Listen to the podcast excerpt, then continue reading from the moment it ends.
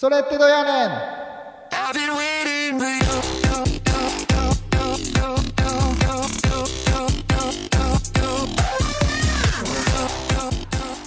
はい、始まりました。皆様、こんにちは。クリスチャンの疑問に寄り添うトーク番組、それってどやねん、それどや、39回目の放送。今回も迷えるリスナー様からの質問にお答えしていけたらと思います。本日のパーソナリティも、ケイケイとうさこでお送りしていきます。このトークをきっかけに皆様が自分なりに考えてみる、そのような機会になればと願っております。よろしくお願いします。お願いします。前々回ね生放送ということでお送りさせていただきましたけれども、はいはい。いや、楽しかったね。楽しかったです。いやー、本当になんかどうなるかなと思ったけど、最初から最後まで見事に番組としても成立してたし、皆さんがね、聞いてくださってて、ね無事放送事故もなくうんなく、荒れることもなく、ね最高のお誕生日パーティーになったなと思いいます。やいや、本当にもう素晴らしい一年の成果やね、本当にはい。感謝なことで。感謝です。YouTube の方もね普段の45倍くらいですかねすごいですよね。していただいて現時点で273名、視聴回数、視聴、えーな273回。うんすごいね。やっぱり音声よりもあの動画もあった方が聞きやすいんですかね。うーん、そうね。うん、あとは、その YouTube の住人で、ポッドキャストを聞いたことがないっていう人が、これをきっかけに初めて聞いたっていう人がいるかもしれないね。ああなるほどうね。ん。その、そういう人がポッドキャストに流れてくれてたら嬉しいけどね。うんうんうん便利ですよね、ポッドキャスト。うん。うん。私は音声だけの方が聞きやすいので普段はポッドキャストか Spotify を使っているんですけれども、うん、うん、うん、うん。まあまあでも YouTube もよく見てるけどね、僕もね。うん他の人のやつも。お付き合いくださった皆様ありがとうございました。ありがとうございます。本当に楽しい時間でした。素晴らしい時間でした。本当にチャンネル登録数者数も増えましてええプレゼントにご当選された3名の方、うん、うおん。めでとうございます。おめでとうございます。プレゼントはあのすでに、えートッキーさん、えーゆうこさん、初釜前さんにお送りさせていただきましたので、うん。はい、ご確認いただけたらと思います。はーい。またね、やっていきたいですよね。そうですね。あの、思い出した頃にまた、あーやりたいですね。はい。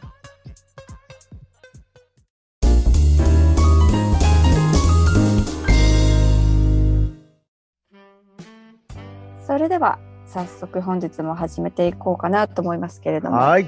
はい。本日はですね、3つの質問にお答えしていけたらと思います。3つ。はい。ちょっと回答がね遅くなってしまっててはいはい申し訳ないんですけれども、はい。では最初の質問ですね。はい。えーニックネーム MYK さんからいただきました質問。うん父が私の誕生日に亡くなりました。母はクリスチャンではありませんが、頼りにしている人のお誕生日の日に亡くなるってよく言われてるって言います。クリスチャン的に何か意味はありますか？という質問をいただきました。ありがとうございます。ありがとうございます。うん。これ、この方は、私の誕生日にお父様が亡くなった。大きいことですよね。おお父様が亡くなったっていうのはほん、まあ大きいことですよね。そうですね。そのお父様が誕生日に亡くなったっていうことで、どう感じたのかっていうこともお聞きしたいなぁと思ったりしますけどね。ねうん。クリスチャン。的には意味があるかと言われたら意味はないですよね。あのうんまあ、たまたまということですかね。まあたまたまというふうに言うしかないかなと思うんですけど、ただ、あの、牧会してると、あるあるではあるんですよ。あ、よくあることなんですね。うん、あのーよくあるというか、そのまあ、たん誰かの誕生日だったりとか、その、まあ、12月24日、ね、熱心なクリスチャンの方が12月24日に亡くなったっていうようなこともありましたし、はい。うん、あの、なんていうかな、あーまあ、やっぱりね、こちらの、その、見送らせていただいた側としては、あこの日まで頑張って、あー頑張って、あの、うん、生きようとされたんだなっていうね、うん、そんなことを感じずにはいられないっていう、そういうことが、まあ、しばしばああるかなと思思います。ああ、うん。まあ、ただそれをね、なんか神学的に説明しようと思うと、それはもう、あの、できないかなと思うので、まあ、意味があるかと言われたら、たまたまというふうにし答えるしかできないかなと思うんですけど、でも、あの、ね、仏教であれば、その、輪廻転生とかっていう話が出てくるのかもしれないですけど、うんうん。まあでも、あの、たまたまというふうに言うしかないとしても、なんていうか、その、亡くなられた方のね、思いをそこから感じるような気はしますよね。うー。うんん。そうなんですね。こういう頼りにしている人の誕生日に亡くなるっていうのはどこのなんていうんですか宗宗教的な考えなんですかうね。ーんというよりも、この方の肌感覚じゃないかなと思いますけどね、そのこのお母さんのあの肌感覚なのかなと思ったりしますし、あとはそのね、あの本当に、えーお父様が娘さん、娘さん、このええ MYK さん。はい。うん、このおお父さんが MIK さんのことを信頼しておられたのをおお母様が知ってたのでそういうふうに言ったっていうことは考え十分に考えられるかなとは思いますけどね。うーんうんそうなんですね。うんまあでもなんていうかわかる気もします。ううんんうん自分の誕生日に亡くなるみたいな話も何か聞いたことがあるんですけれども。あー僕の経験ではあんまりないな。自分の誕生日にその方が亡くなったっていうのは、僕の経験ではあんまりないかうーん。な。うん。それ誰かの誕生日とか何かの日とかっていうことは確かにあああったのはありましたけどね。うーんまあ、自然に合わせるっていうことは、まあ、難しいと思うんですけれども、うん、うん、まあ、たたまたまが重なることもありますよね。うん、うん、うん、うーんうん。ではこの結論としては特に意味はないという。意味はないというふうにしかない、ね、できないですけど。まあ、あの、なんていうかな。あー亡くなられた方と残された方のお思いはそこにしかないものなのでね。それが、あの、ん周りの方が、周りの人がそれをどうっていうことでもないかなとは思うんですけど。ううー。うんんあの、ね、お父様のその生きられた証っていうことを心に覚えながら、あーね、そこに学ぶようにして生きられたらあーいいなと思いますけどね。うーんはい。はいそんな、そんなところかな。ね どう答えたらいいのかわからない。ちょっとね、あの、こんな答え方しかできないですけど。うん。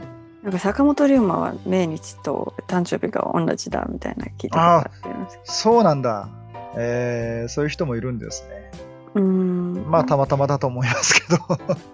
366分の1ですね。まあたまたまというか、まあ、昔の人はね、結構合わせたりもするのでね。うんうん。うん。だって、誕生日と実際に生まれた日が違う人って結構いるでしょ。うんうんううん。ねはい。ということで、はい。はい。これにて、えー質問の回答に、なっていますでしょうか。はい。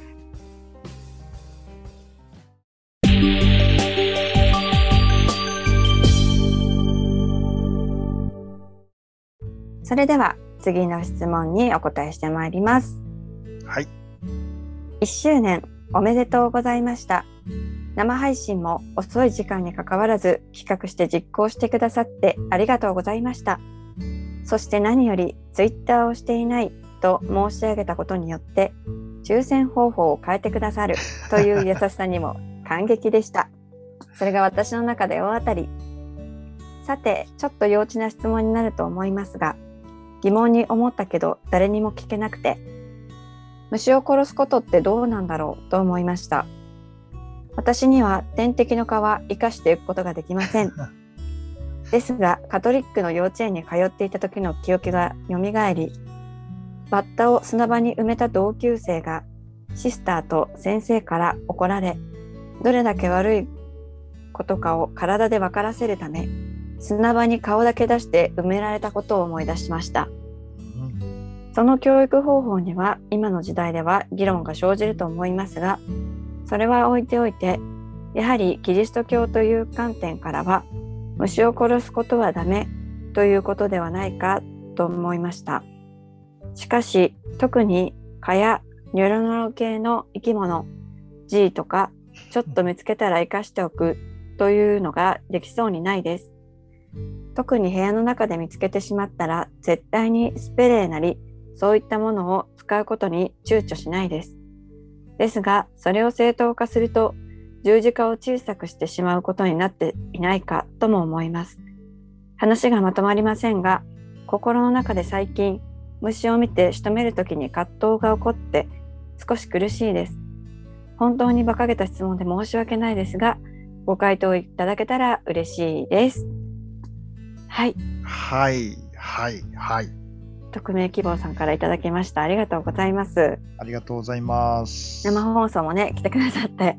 うん、そうですというねこ。とで、はい。ほんわかする、ほんわかしていいのかな？質問。しかし、これ、エピソードはすごいね、中に入ってる。これ、バッタを砂場に埋めた同級生がシスターと先生から怒られ、どれだけ悪いことかを体で分からせるため、砂場に顔だけ出して埋められたことを思い出しました。これは教育じゃないですよね。もう今では完全に虐待もう虐待ですよ、これは。うん、これは今も昔もい受け入れられないでしょいや、トラウマになっちゃいますよう。ね。うん、これはやっちゃいけないと思うけどね。うーん。これ、先生とシスターっていうことだから、ね、カトリックの幼稚園ってことですけど、うんちょっと理解に苦しむところがありますが、うん。うん。まあまあでも、むそういうのもあって虫を殺すのがダメっていうふうに、あの思ってるんだけどどうなんだろうっていうことですよね。まあ、このバッタが生き埋めだったのかな。どういう状況だったらそういうふうになるのかわかんないですけれども、うん虫を殺すこと。まあね、もう暖かくなってきて虫も増えてきましたもんね、最近。うん、そうですね。結構ね、出るものも出てくる時期ですよね。んそう、私も。走ってて、うん。走ってると顔、目とか口とかに虫がいっぱい入ってきて、うん。ちょっと全部いなくなってほしいなって思うんですけど、いやいやいや、もうほんだ、ね、僕もこの前、ゆりちゃんと収録してる時に、ムカデが出てきてやっつけましたからね。ちょっと待って、ムムカデが出てきたって言って。それ収録には入れてないけど。うん。うーん。いや、前はやっつけちゃうよね。いや、そう、でも本当に、いや虫が OK だったら、じゃあどこまで OK なんだっていう話にもなってきますもんね。ねえ。この、でもね、質問してくださった、その最後の文章。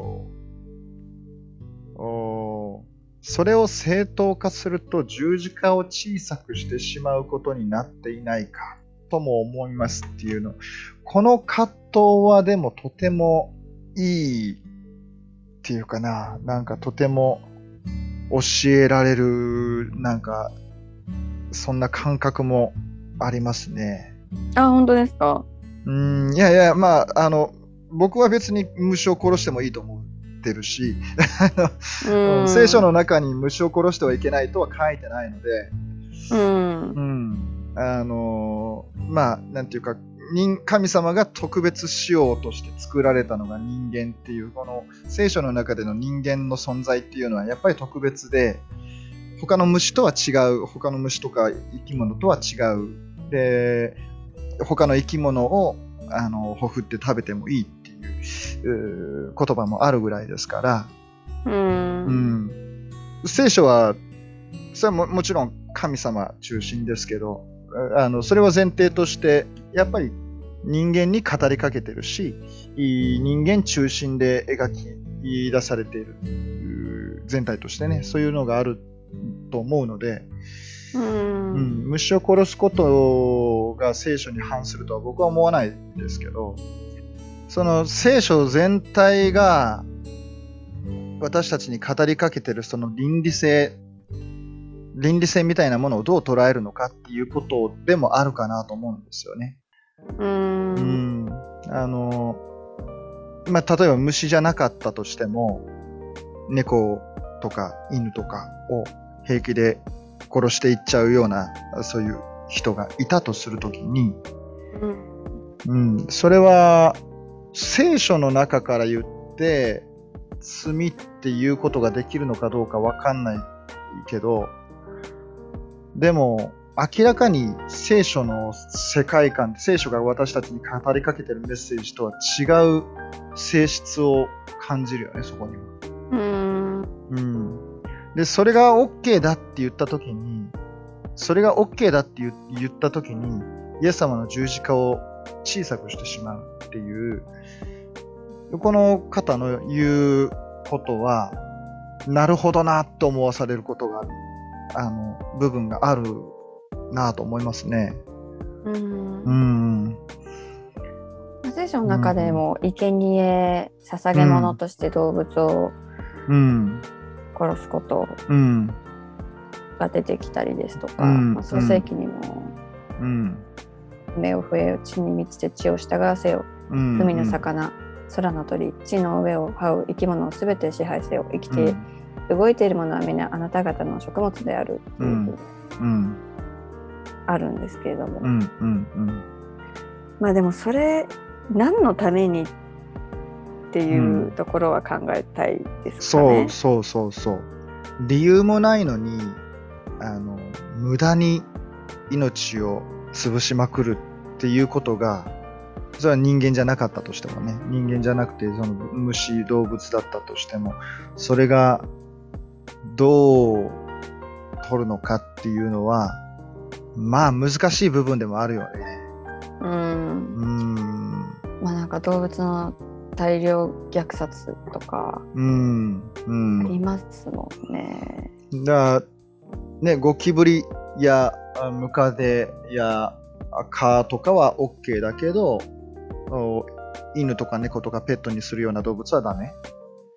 でも、うんラインはわかんないですよね。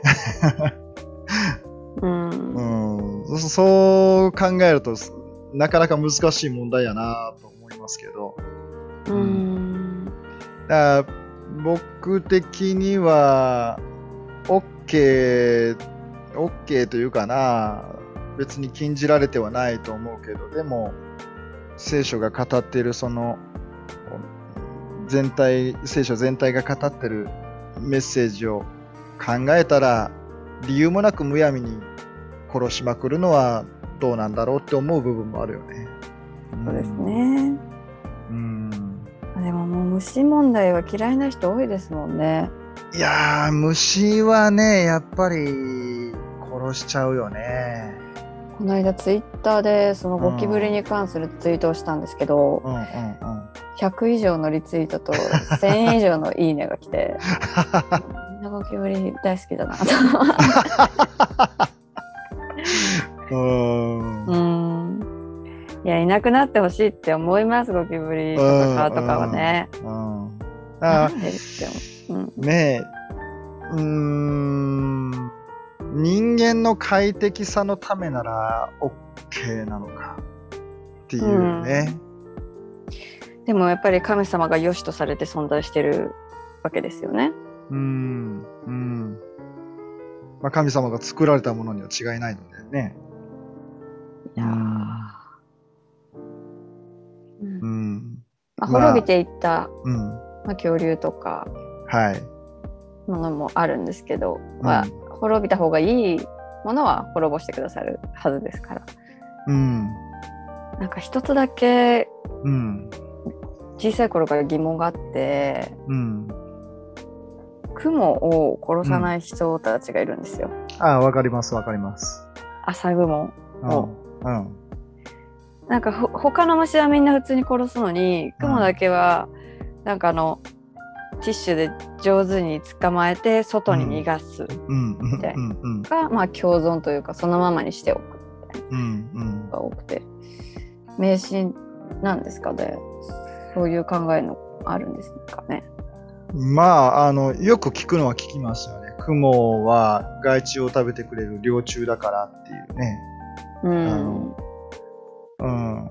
いや、本当にそうなのか僕は調べたことがないので、あの、わかんないし、雲も、まあ、やっつけちゃうけど。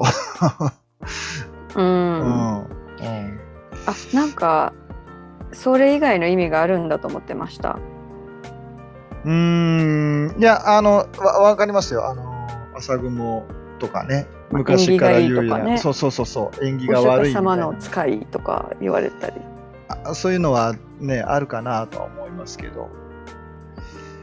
まそれは、まあ、間違っているということで、あ、間違ってるというか別に信じる理由がどこにもないかなっていう 感じはしますけど。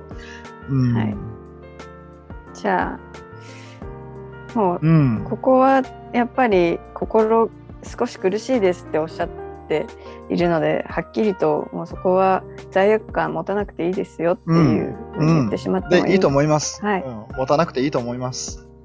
はい。命だけはっていうのじゃないもう躊躇なく殺してくださってうん大丈夫かなと思います。だからね、その、殺すことに快感を覚え始めたら危ないよね。うん、そうですね。うん。よっしゃ、やってやるぜみたいになると、おいおいそ、それはどっから来たんだっていうふうになるからね。はい。うん。それまたはちょっと違うかなっていう感じはするけど、うんうんううんん。あの、自分自身のせ精神衛生を守るために、うん。っていうのは、あの、ありじゃないかなと思いますよね。うん。はい。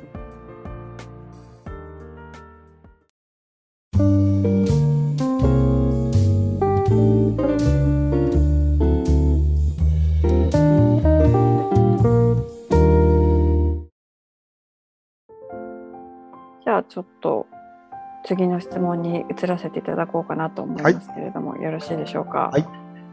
はい。えーマシュマロからいただきました質問。えー、牧師先生は毎週どうやって説教やメッセージを作られるのですかという質問をいただきました。ありがとうございます。ありがとうございます。うん、結構これなんか、あの、定期的にまんべんなく来ますね。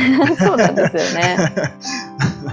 うん。でもちょっと少し触れたかなと思うんですけれども。そうです。ね、クラブハウスで公開収録の時にそんな話をちょっとだけしたかなと思うんですけど、これはどうですか？経験うーん、どうやって作る、どうやって作るっって、その何が聞きたいんだろうなっていつも思っちゃうんだよね。まあ牧師先生から来てる質問なのか、まあ、信徒から来てる質問なのかそれ以外の方なのかちょっとわからないですけれども、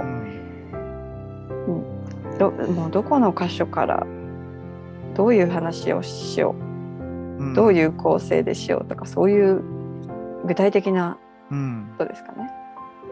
えーまあ、説教は公開説教っていうのとテーマ説教主題説教っていうのと大きく分けると、まあ、2つあってうんで僕はその両方をどっちも入れるようにはしてるんですね。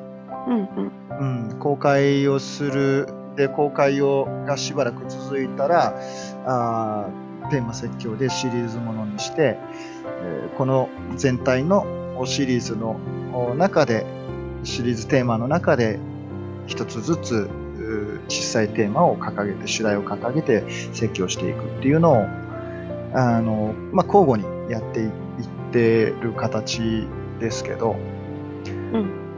まああのどっちをやるにしても決定的に大事なのはその聖書解釈なんで、うん。うん、そのまず説教準備の時に何をするかっていうとその聖書が何を言ってるのかっていうことをしっかり向き合って、まあ、読み読み込んで読んでいくっていうことですよね。うん。うん、で主題説教の時はあのし全体のテーマ、まあ、何回かに分けて1ヶ月でやったり2ヶ月でやったりっていうスパンで一つのテーマからあの、まあ、小刻みに主題取り上げていって小さい主題取り上げて語るっていうやり方なんですけどその全体のテーマを決めて聖書箇所を決めていくっていうその一番最初の時にかなりかなり時間かけますよね。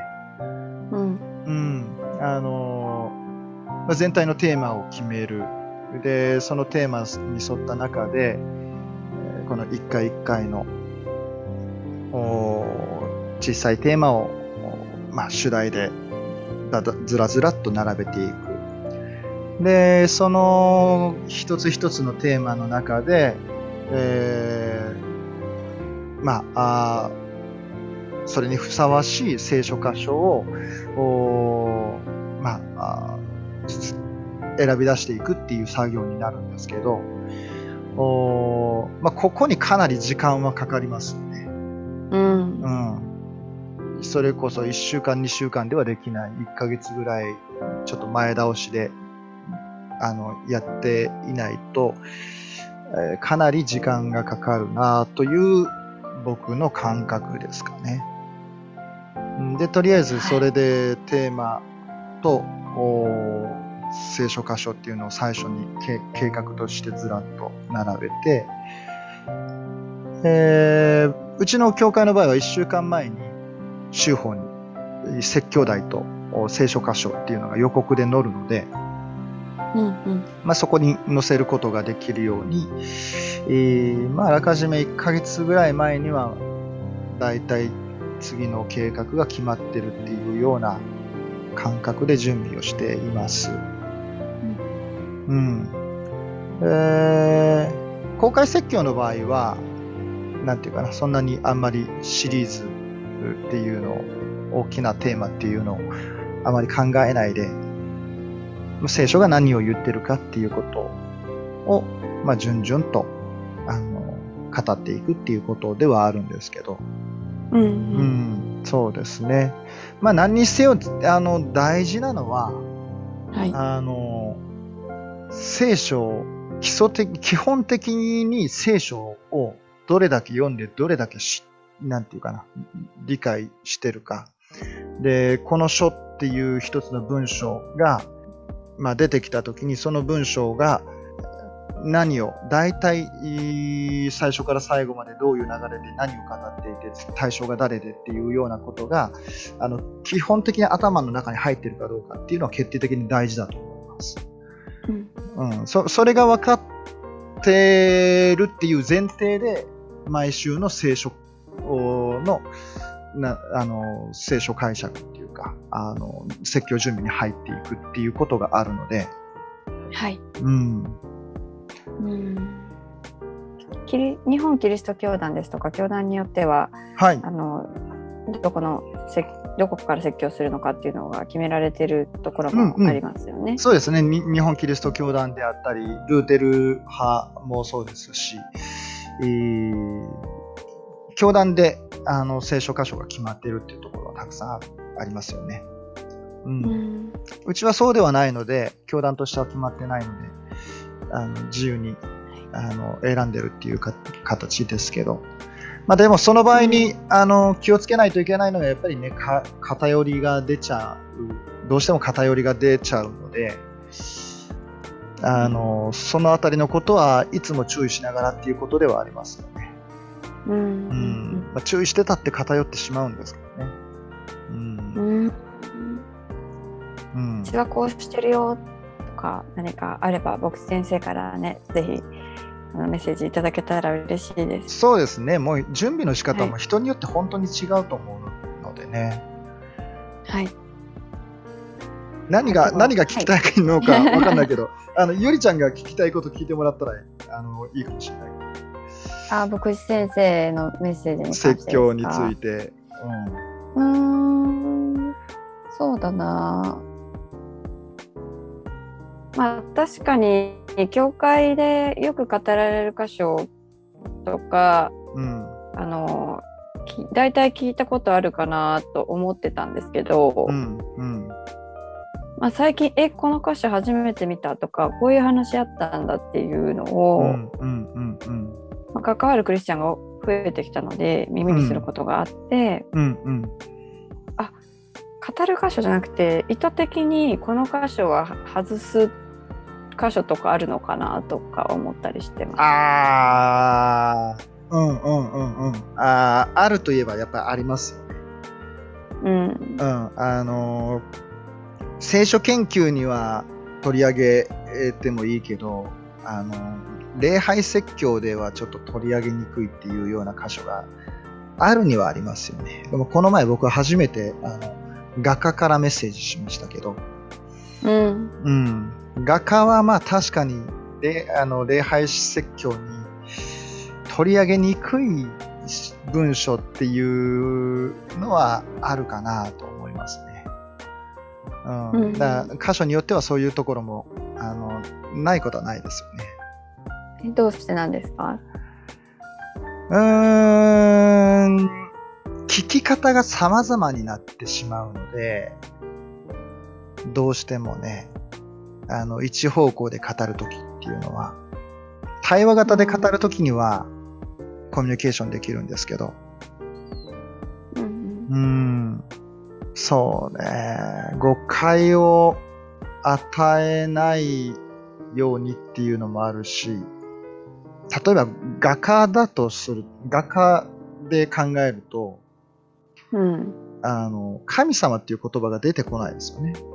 うん。うん、で、あの神様が出てこないっていうのはエステル記も一緒なんですけど、エステル記は間違いなく信仰の物語なので、神様が出てくるか出てこないか、神様という言葉が出てくるか出てこないかってそんなに大きな問題じゃないんですよ。うん。うん、ただ、あのー画家っていうのは本当に男女のあの愛の語り合いを書いているだけっていう文章なので、うん。それをどう捉えるかっていうのは、あのーなかなか難しいですよね。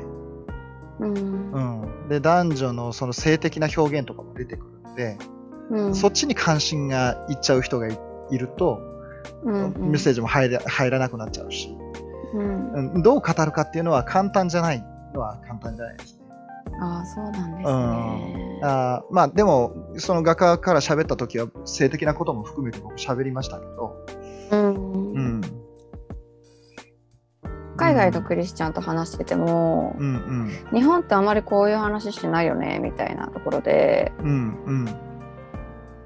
あの、うん。殉教の話お弟子さんがどれだけ苦しいところを通ってこられたかとかそういう話をした、クリスチャンと生きとして生きていくことはこういうことなんだよとかイエス様がしてくださったことっていうのをもうちょっと赤裸々に話したりですとか、うん。罪の話とかもよく聞いてたけどうん。日本ってあんまりその愛の方にフォーカスしてるよねみたいなことは言われました。なるほどね。それは一つの示唆として受け取った方が、受け取らないといけないことなのかもしれないね。うん。うん。そう。まあ、そまあこまでして死をもってまでその神様に従っていく全てを捧げて従っていくことができたのはやっぱり真実なのかなと思ってそれでうん、興味を持ったみたいな風に言ってて、あそういうアプローチもあるんだうなん。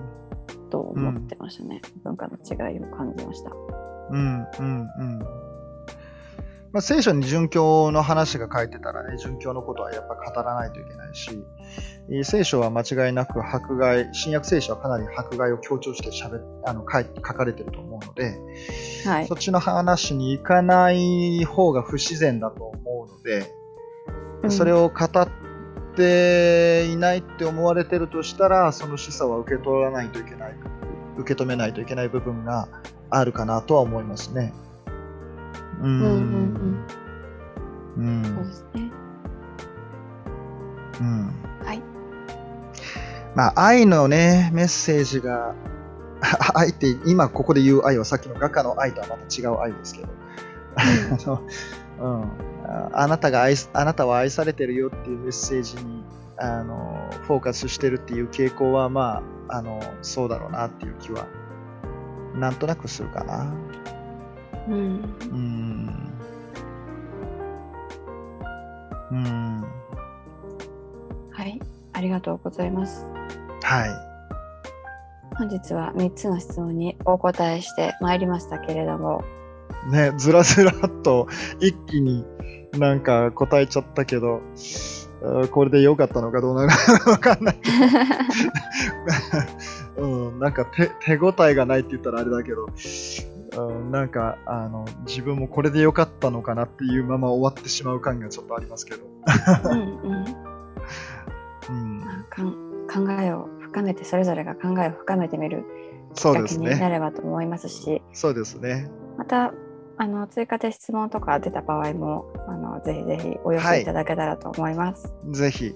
なので、こんなね、あのこういった、なんていうか、生着生活密着のお形の質問でも、何気ない質問でもね、あのどんどん投げていただいたらと思いますので、はい、お待ちしております。はい、お待ちしてます。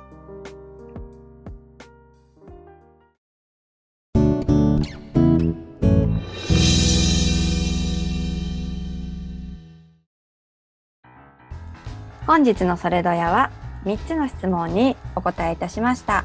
お聞きくださった皆様ありがとうございます。ありがとうございます。現在は、ポッドキャスト、アンカー、Spotify、YouTube にてご視聴いただけます。それどやでは、業界生活、日常生活での疑問、クリスチャンへの疑問、聖書に対する疑問などを募集しております。質問だけでなく、お悩み相談や感想も大歓迎です。ぜひぜひメール、ツイッター専用サイトよりご連絡ください。お待ちしております。お待ちしてます。それでは次回配信予定日7月8日の放送もお楽しみに。お相手はケイケイと、うさこでした。ありがとうございました。ありがとうございました。